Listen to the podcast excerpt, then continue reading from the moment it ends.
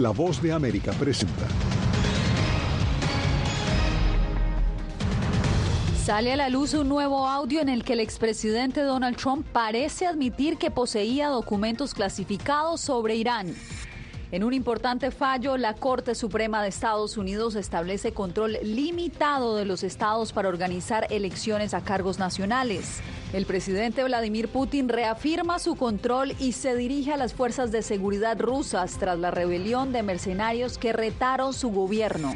Y tras recibir a miles de migrantes, la ciudad de Nueva York busca ponerle fin a una ley que garantiza el derecho a refugiarse en la ciudad.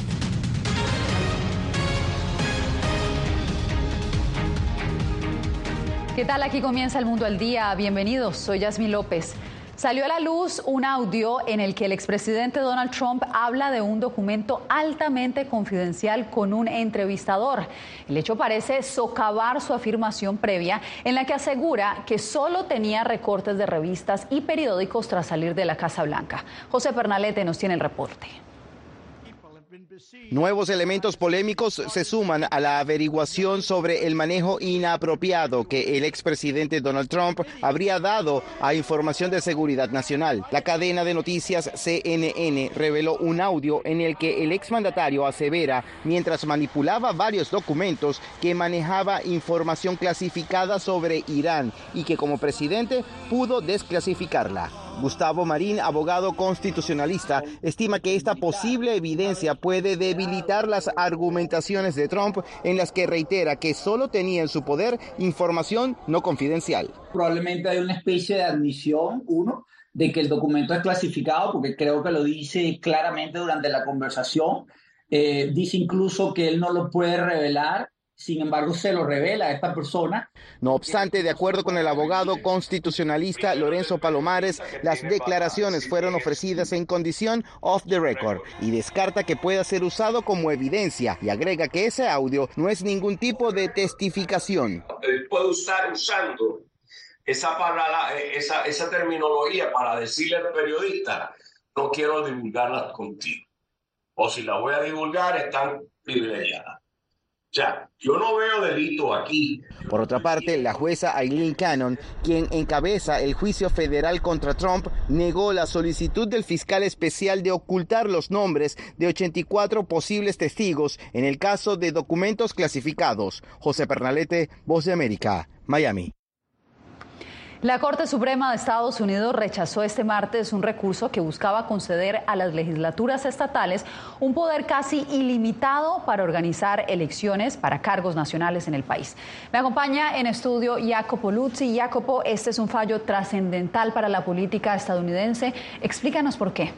Bueno, Yasmín, las elecciones de medio término demostraron realmente que el control del Congreso depende del trazado de los distritos electorales a lo largo del país y eso realmente recae en las legislaturas estatales, este trazado.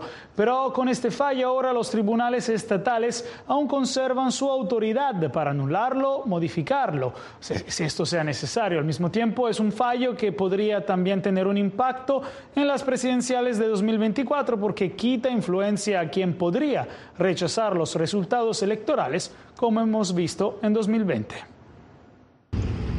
La Corte Suprema rechazó este martes la teoría de que las legislaturas estatales tienen un poder casi limitado para decidir las reglas de las elecciones federales y trazar mapas partidistas para elegir el Congreso, sin la interferencia de los tribunales estatales. Según una interpretación presentada por los líderes republicanos de Carolina del Norte, la Constitución habría otorgado ese poder a los legisladores de cada estado, aunque violaran los derechos de algunos votantes. La Corte Suprema dijo que no es así con una votación de 6 a 3. Aunque concluimos que la Constitución no exime a las legislaturas estatales de las restricciones ordinarias impuestas por la ley estatal, los tribunales estatales no tienen rienda suelta. La Casa Blanca elogió la decisión de la Corte de rechazar esta teoría.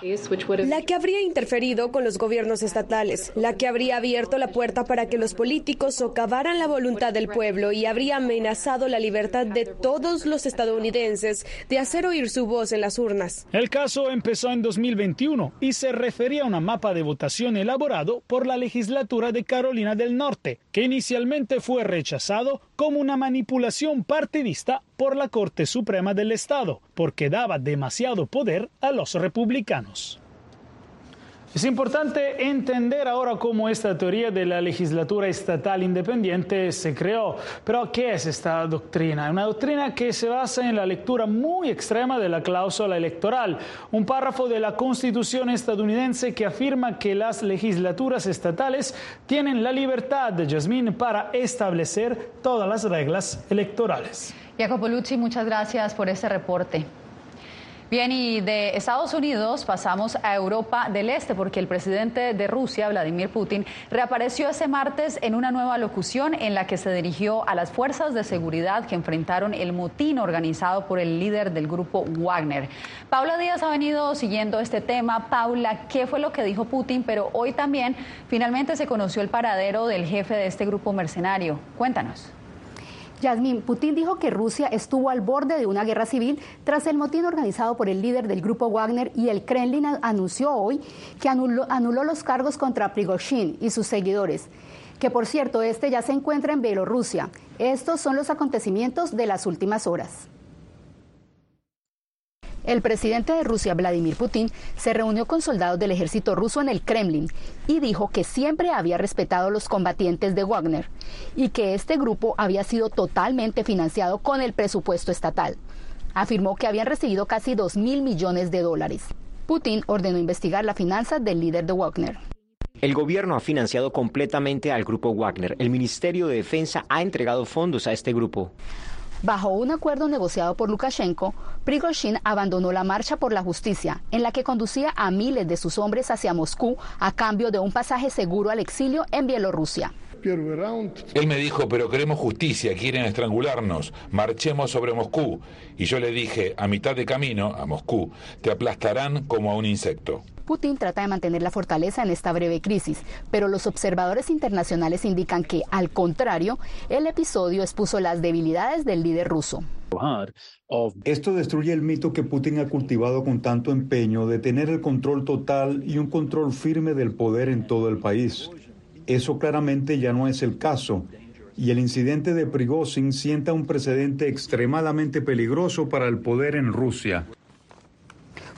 Funcionarios ucranianos ven el motín del mercenario grupo Wagner como una señal de que el poder del líder ruso Vladimir Putin se está debilitando, mientras en las calles de Ucrania crecen las esperanzas de que este suceso lleve a un fin de este conflicto.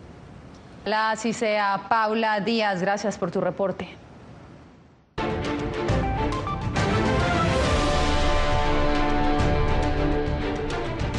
Los albergues de Nueva York ahora alojan más migrantes que desamparados, quienes por falta de espacios dignos han tenido que dormir en las calles. El alcalde busca cambiar la ley del derecho a refugio para solucionar esta situación. Ángela González tiene los testimonios. Bueno, eso fue, eh, había basura y al lado de un colchón y no con un amigo a las cuatro y media de la mañana. Este es el testimonio de un migrante venezolano que pidió anonimato y que dice le asignaron un refugio municipal peligroso, así que terminó durmiendo en las calles de Nueva York. Como yo estoy solo, me mandaron a un lugar donde es como una cárcel, ¿sí me entiendes? No es cárcel, pero su apariencia es mala y, las personas también, o sea, no es, no un ambiente, yo no lo veo un ambiente sano y preferí salirme y dormir en la calle que meterme ahí. Fui hace rato y hablé y me dijeron que no podían hacer nada sobre eso.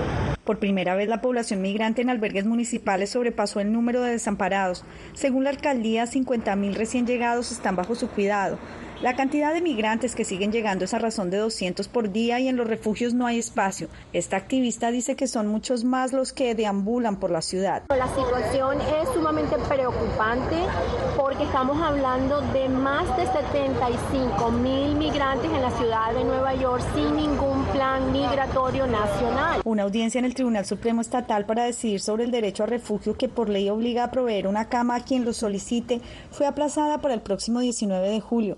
El alcalde busca potestad legal para responder a la crisis. El derecho a refugio fue implementado en la ciudad tras un fallo de un tribunal en 1981. Otras metrópolis en el país no poseen este amparo. Ángela González, Voz de América, Nueva York. El gobernador de Florida, Ron DeSantis, aspirante a la presidencia, visitó Texas, un estado clave para conseguir el apoyo republicano. Su visita ilustra de alguna manera cómo los aspirantes republicanos están apelando nuevamente al tema migratorio durante su campaña electoral. Laura Sepúlveda nos amplía. Con una propuesta enfocada en la inmigración, el actual gobernador de Florida intenta ganar el apoyo de Texas, un estado clave para cualquier republicano que aspire a la presidencia de Estados Unidos. Es humillante como país no tener control sobre nuestro propio territorio por la negligencia de la administración Biden, por sus fallas intencionales. Esta frontera está controlada por los cárteles mexicanos de droga. Vamos a construir un muro fronterizo. Los muros funcionan. Tomando la inmigración como punta de lanza en su campaña, propuso también acabar con la ciudadanía automática para los nacidos en territorio estadounidense. La Corte Suprema se ha pronunciado sobre eso varias veces y es una cláusula de la decimocuarta enmienda, así que creo que es completamente retórica. Quien quiera que sea el presidente necesitará una legislación del Congreso para lograr que se haga algo integral sobre la inmigración y no sé si vaya a pasar. Llevamos décadas con este problema. Se necesitan 60 votos en el Senado para aprobar cualquier legislación importante, lo que significa que los republicanos tendrían que permanecer unidos y obtener al menos 10 votos demócratas. Eso no es probable en ningún tema polémico. El discurso de DeSantis se mostró alineado al del gobernador republicano de Texas, Greg Abbott, quien por tercera vez ocupa el cargo, y al del expresidente Donald Trump, quien en 2016 y 2020 recibió el 52% del apoyo del Estado. El gobernador de Florida realmente está imitando el tono que el expresidente Trump ha tomado durante varios años porque ve que es un tema ganador para los republicanos. Laura Sepúlveda, Voz de América, Texas.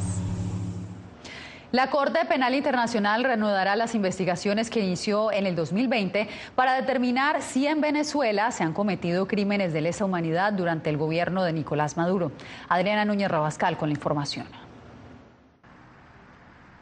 La Corte Penal Internacional determinó que si bien Venezuela está adoptando medidas para investigar violaciones a los derechos humanos, parece no avanzar en la búsqueda de responsables.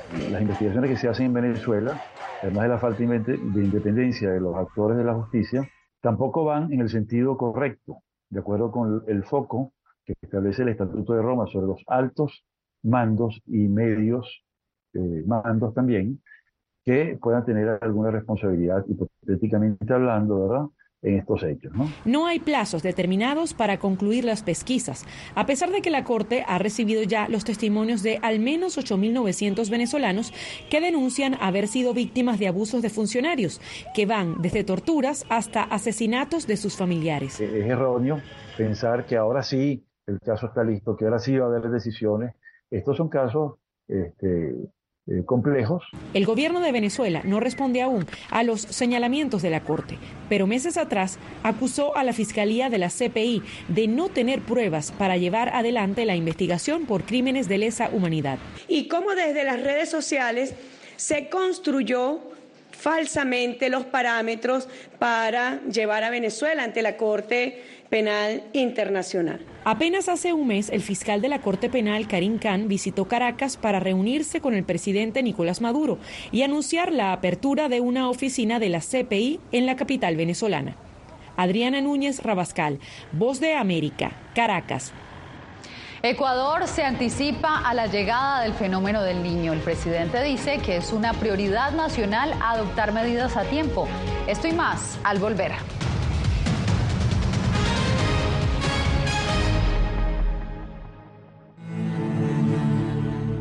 I shoot uh, like six or eight feature films, like executive producer, like producer. And uh, I work with uh, Netflix, with Bollywood, with Hollywood. and now I don't have anything. Ucranianos en las Américas. Renacer en Panamá. Una producción especial de La Voz de América. Disponible en todas nuestras plataformas. Puertorriqueños somos unos animales raros porque tenemos esta ciudadanía americana. Llegamos a Estados Unidos y nos damos cuenta que somos diferentes. Sí, tenemos un pasaporte americano, pero nuestra idiosincrasia no lo es. Si queremos hacer un mejor Puerto Rico, que es lo que buscamos nosotros, tenemos que ganarnos el respeto y la confianza de todos los sectores del país.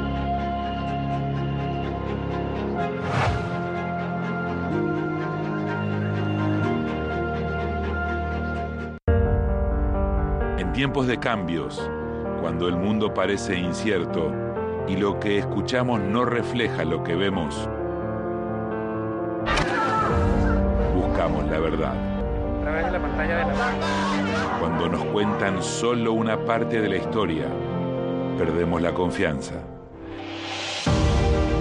En momentos de crisis, nuestros sueños, esperanzas y deseos de un mejor mañana dependen de una prensa libre. En La Voz de América te traemos las historias que la gente se arriesga a ver. Conectamos el mundo y lo unimos con la verdad.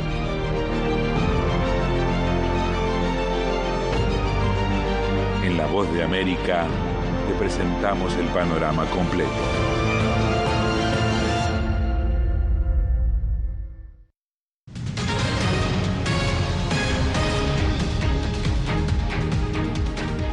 El gobierno ecuatoriano se prepara para enfrentar los posibles efectos del fenómeno del niño que, según la Organización Meteorológica Mundial, podría generar fuertes lluvias e inundaciones en algunos sitios y sequías en otros. Néstor Aguilera nos envía el reporte desde Quito. A pocos días de iniciar el segundo semestre de este 2023 hay preocupación por la inminente llegada del fenómeno del niño a América Latina.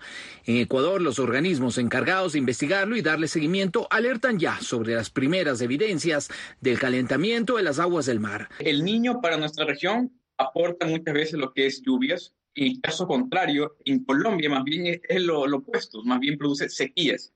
En la región del Perú también es muy similar a la de Ecuador. Para la académica Priscila González, son necesarias acciones de prevención, informar y alertar a las comunidades y reparar y construir obras de infraestructura en zonas vulnerables. Seguimos siendo un país reactivo ¿Y qué quiero decir con eso? Que estamos sujetos a que suceda un evento para en ese momento entender qué fue lo que sucedió. La semana pasada, el gobierno de Guillermo Lazo declaró como prioridad nacional la ejecución de acciones de prevención, preparación, respuesta y recuperación para enfrentar la amenaza. Uno de los sectores más preocupados por su riesgo inminente es el de la producción camaronera, uno de los principales productos de exportación. En el caso de las exportaciones ecuatorianas, uno de cada cuatro dólares que recibe Ecuador por concepto de exportaciones totales provienen de la actividad camaronera. En el caso ecuatoriano, el Instituto Oceanográfico de la Armada maneja dos escenarios para los siguientes meses. El primero, que el niño se desarrolle sin precipitaciones pluviales fuertes en la costa. El segundo, con fuertes lluvias desde noviembre próximo, mayores a las de inicios de año. Néstor Aguilera, Voz de América, Quito. La vicepresidenta argentina Cristina Kirchner asistió este lunes a una ceremonia oficial para marcar la repatriación del avión llamado el llamado avión de la muerte. Esta aeronave que fue de carga utilizada durante la dictadura militar para arrojar vivos desde el cielo a los detenidos políticos. El avión Skyvan PA-51 fue enviado desde Estados Unidos a Buenos Aires el pasado sábado y será otra pieza del museo sitio de la ESMA ubicado en lo que fue un centro de detención clandestino durante la dictadura. El próximo año El Salvador tendrá elecciones generales y por primera vez en la historia se ha presentado una candidatura presidencial desde la sociedad civil, la cual busca ser una opción frente a la alta popularidad del presidente Nayib Bukele. Raquel Herrera con el reporte. La candidatura la integran Luis Parada, un abogado y militar retirado radicado en Estados Unidos, y Celia Medrano, una activista de los derechos humanos. Sumar, el movimiento que ha propuesto la dupla presidencial se dice sin preferencias partidarias y con una agenda construida sobre derechos mínimos. Una alternativa a el, el proyecto que en este momento gobierna El Salvador eh, ese, ese proyecto es impositivo, es un proyecto vertical que no abre espacio para la participación, que se cierra al diálogo.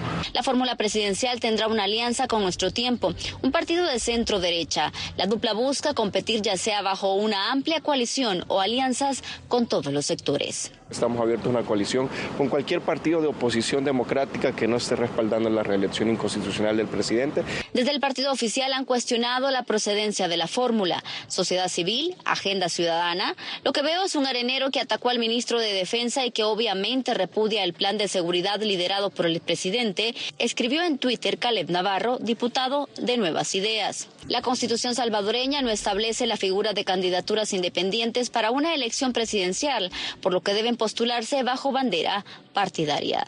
No, no es eso exactamente de que sea una candidatura eh, no partidaria. Eh, digo, pues tiene de virtud esto de que hay una confluencia de organizaciones de todo tipo. La otra opción que podría haber sido más interesante es que esas organizaciones se hubiesen transformado en partido político. Las inscripciones de candidaturas están programadas hasta septiembre de 2023. Raquel Herrera, Voz de América, San Salvador. Usted no se mueva, regresamos en instantes con más del Mundo al Día. Aquí tenemos varios desaparecidos y muertos y amenazados todos. Periodismo. La prensa libre importa. Una coproducción de La Voz de América y Fuerza Informativa Azteca. Disponible en vozdeamerica.com. En tiempos de cambios, cuando el mundo parece incierto y lo que escuchamos no refleja lo que vemos, buscamos la verdad. Través de la pantalla de la... Cuando nos cuentan solo una parte de la historia, perdemos la confianza. En momentos de crisis, nuestros sueños esperanzas y deseos de un mejor mañana dependen de una prensa libre. En La Voz de América te traemos las historias que la gente se arriesga a ver. Conectamos el mundo y lo unimos con la verdad.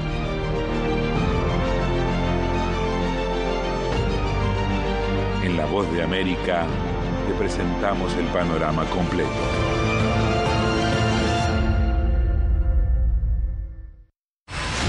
poder eh, recuperar la libertad de prensa. Periodismo, la prensa libre importa. Una producción especial de La Voz de América. Se ejerció esta profesión con mucho miedo. Disponible en vozdeamerica.com.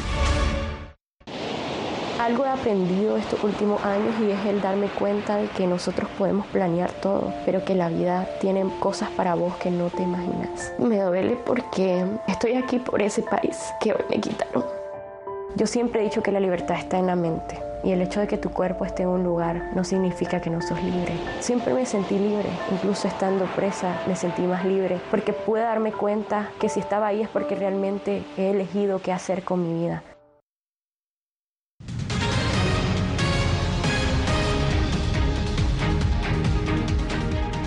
La Policía Militar de Honduras decomisó un fusil, cinco revólveres con munición y dos granadas de fragmentación en la Penitenciaría Nacional de Hombres en Támara durante un operativo ordenado por la presidenta Xiomara Castro que busca pacificar las prisiones. El operativo ocurrió una semana después de que 46 reclusas fallecieran durante una revuelta carcelaria. Y los jóvenes estadounidenses que buscan ingresar por primera vez al mercado laboral se han convertido en el blanco predilecto de algunos estafadores. Adriana Arevalo nos reporta desde Las Vegas. Usualmente son los recién graduados de la escuela secundaria que no tienen experiencia en la búsqueda de empleo ni en los detalles que rodean una posible contratación. De eso se aprovechan los delincuentes. Reciben un texto eh, diciéndoles que hay una oportunidad de empleo para ellos le piden que introduzca su nombre completo, su información personal, obviamente, dirección, número de seguro social, fecha de nacimiento, y aparte les piden que hagan una transferencia para poder aplicar este trabajo. De acuerdo con el Better Business Bureau, una organización privada que brinda al consumidor estadounidense información sobre empresas, las estafas laborales constituyen el fraude más popular entre personas de 18 a 35 años de edad en Estados Unidos. Además de arriesgar su información personal, las víctimas pueden llegar a perder miles de dólares. Creemos todo lo que nos dicen, como TikTok. Suceden muchas cosas ahí y algunas de ellas son noticias falsas, pero como todos las están viendo, decimos, oh, esto debe ser real. Las redes sociales y plataformas digitales han sido identificadas como el principal escenario para consumar estos fraudes, por lo cual es necesario mantenerse alerta siempre investigar antes de dar información personal o hacer algún tipo de transferencias. Numerosos estadounidenses buscan trabajo al terminar la escuela secundaria para desempeñarlo durante el receso veraniego o para obtener ingresos propios e independencia financiera mientras prosiguen sus estudios superiores. Adriana Arevalo, Voz de América, Las Vegas. Al regresar, hablamos de los latinos que brillan delante y detrás de cámaras en la película Flash y cómo a ritmo de salsa el filme cautiva a más espectadores.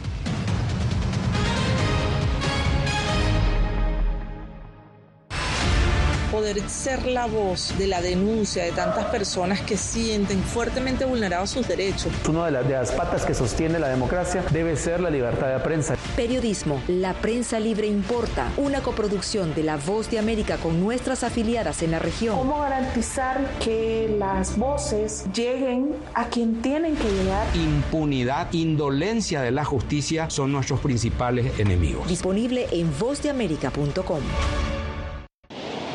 Algo he aprendido estos últimos años y es el darme cuenta de que nosotros podemos planear todo, pero que la vida tiene cosas para vos que no te imaginas. Me duele porque estoy aquí por ese país que hoy me quitaron. Yo siempre he dicho que la libertad está en la mente. Y el hecho de que tu cuerpo esté en un lugar no significa que no sos libre. Siempre me sentí libre, incluso estando presa me sentí más libre, porque pude darme cuenta que si estaba ahí es porque realmente he elegido qué hacer con mi vida. Actualidad. Nos vamos a ver otra cepa nueva y otra cepa nueva. Análisis. En realidad, mucha de esta gente va a quedar parada de nuevo y va a ser una tragedia humana. Debate. Dejen la obsesión. La obsesión la tienen ustedes. Con la información más allá de los titulares. El tema energético es algo que se está analizando. La inflación es un problema global. 30 y 50 metros están ya las tropas. Su respuesta, doctor. Todas las semanas por La Voz de América fui detenido con acusaciones de traición a la patria y luego fui sentenciado y condenado a 13 años de prisión. Es una sensación totalmente inhumana, es una sensación como de estar muerto en vida realmente. ¿Qué sientes cuando tocas? Cuéntame. Pues me siento eh, contento, siento que puedo expresar mis emociones.